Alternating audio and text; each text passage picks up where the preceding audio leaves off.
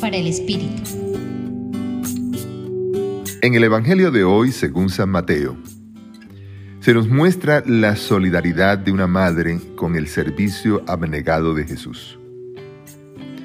Es la madre de los Zebedeos, Santiago y Juan, quien ofrece generosamente sus hijos al servicio de Dios diciéndole a Jesús, ordena que estos dos hijos míos se sientan en tu reino, uno a tu derecha y el otro a tu izquierda. Jesús les pregunta a estos dos muchachos si están dispuestos a una entrega hasta las últimas consecuencias y ellos les responden que sí.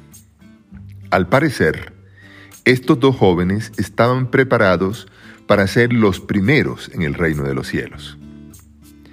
Pero sus otros compañeros, con ojos mundanos, pensaron que tanta cercanía con Jesús era un privilegio, un asunto de mero estatus, y se indignaron. Entonces Jesús les explica con paciencia que se puede aspirar al primer lugar en el reino de Dios, pero siendo el último y el servidor de todos. Por eso concluye, el que quiera ser grande entre ustedes, que sea su esclavo. Y ahora la pregunta es para ti. ¿Quieres hoy estar en la vanguardia del reino de Dios, siendo el último y el servidor de todos? Les acompañó el padre Luis Aurelio Castañeda del Centro Pastoral de la Javeriana.